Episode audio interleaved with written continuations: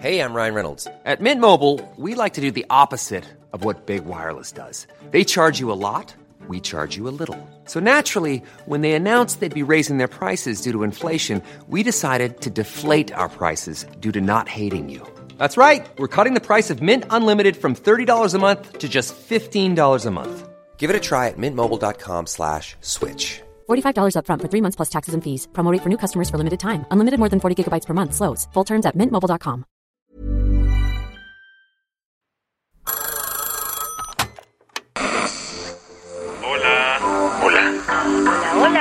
¿Estás ahí? ¿Quieres saber lo que está pasando en tu país y en el mundo en, pocos, minutos? Te lo cuento. Te lo cuento, te lo cuento. Hoy es miércoles 23 de noviembre de 2022 y estas son las principales noticias del día. Te lo cuento. La Suprema Corte de Justicia de la Nación volvió a discutir la eliminación de la prisión preventiva oficiosa en México. Casi tres meses después de un primer intento para eliminar la prisión preventiva en México, la Suprema Corte de Justicia de la Nación se reunió para discutir un nuevo proyecto que decidirá el futuro de esta medida cautelar. ¿Prisión preven qué? Según el Real Diccionario del Abogañol, se trata de una figura legal vigente en México que establece que todas las personas que sean vinculadas a proceso por algún delito en específico deberán llevar sí o sí su juicio tras las rejas. En total, son 16 delitos los que ameritan esta prisión preventiva oficiosa. ¿Cuáles?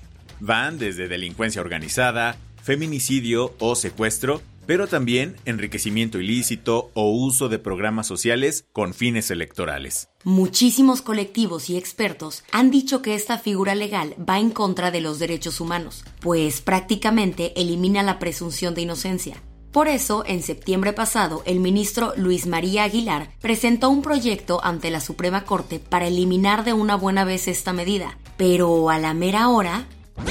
Retiro el proyecto para reconstruir la propuesta y con ello tratar de unir los puntos de conexión, así como matizar los disensos que nos separan, a fin de proponerles una nueva metodología que nos permita expulsar los efectos dañinos de la prisión preventiva automática.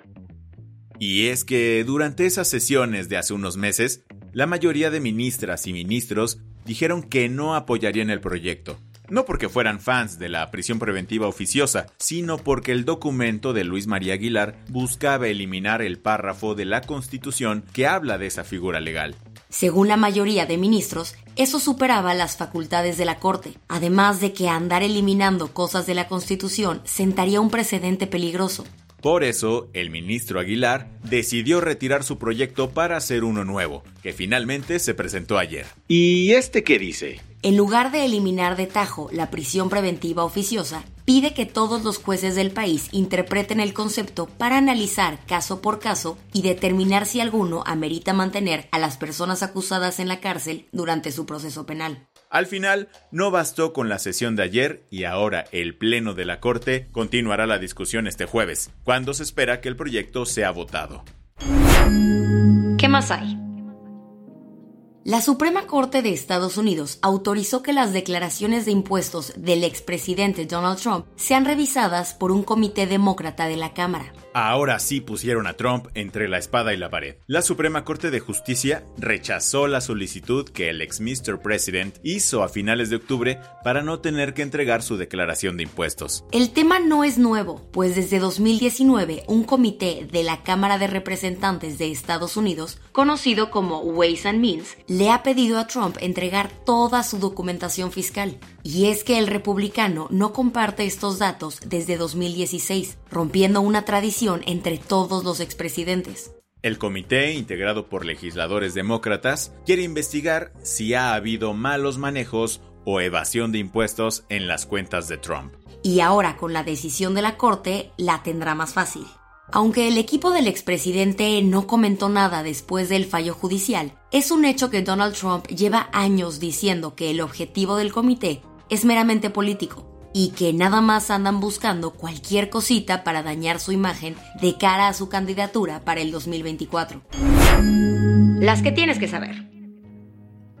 El martes se registró un fuerte sismo de magnitud 6.2 en Baja California. No se reportaron daños ni fallecidos, pero la Coordinación Nacional de Protección Civil informó que se seguirán realizando evaluaciones estructurales. El epicentro fue a unos 30 kilómetros al oeste-suroeste de las brisas. Aunque pareciera que no es de los lugares de México donde más tiembla, el estado fronterizo no es ajeno a la actividad sísmica, debido al constante contacto entre la placa del Pacífico con la placa de Norteamérica. Mientras los ojos están en Qatar, el Manchester United anunció que Cristiano Ronaldo dejará el club de manera inmediata. Así lo dio a conocer ayer el equipo inglés, que confirmó que la decisión fue de mutuo acuerdo. Su salida de los Red Devils se da después de una entrevista medio controversial, en la que el bicho criticó la falta de empatía del club y reveló su mala relación con el técnico y otros miembros del equipo. Pese a la histórica relación de CR7 con el Man U, el club está analizando posibles acciones legales contra Ronaldo por incumplimiento de contrato.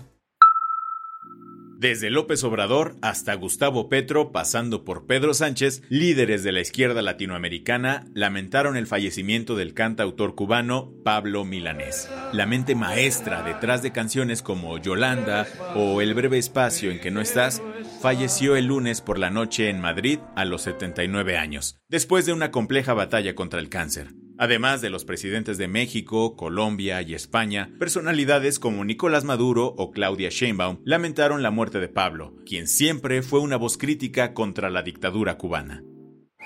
Tu dosis mundialista en TLK. En los resultados mundialistas, este martes Arabia Saudita sorprendió al mundo ganándole 2-1 a Argentina, al que le anularon tres goles por fuera de lugar. Por su parte, Dinamarca empató a ceros contra Túnez y Francia defendió su corona y le ganó 4-1 a Australia.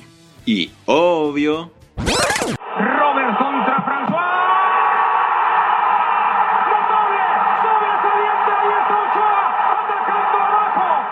San Memo Ochoa se convirtió en el héroe del día al pararle un penal a Robert Lewandowski. Con eso, México mantuvo el empate a ceros contra Polonia en el debut del Tri en Qatar. En más noticias mundialistas, Arabia Saudita declaró que hoy es día feriado en todo el país tras su victoria contra Argentina ayer. La Federación de Fútbol alemana planea tomar acción legal contra la FIFA por prohibir los brazaletes de arcoiris One Love. La del vaso medio lleno. En el estado de Tennessee nacieron unos gemelos a partir de embriones congelados hace más de 30 años. El 22 de abril de 1992, una pareja anónima dio en donación unos embriones creados a partir de fertilización in vitro. Desde entonces, estuvieron congelados a menos de 128 grados centígrados. Pero hace nueve meses, Rachel y Philip Ridgway decidieron adoptar estos embriones y hace unos días nacieron sus mellizos. Al parecer, estamos hablando de un nuevo récord mundial, pues se cree que son los embriones congelados más antiguos que logran nacer. Con esto cerramos las noticias más importantes del día. Yo soy Isabel Suárez. Y yo soy Baltasar Tercero. Gracias por acompañarnos hoy en Te lo cuento. Nos escuchamos mañana con tu nuevo shot de noticias. Chao.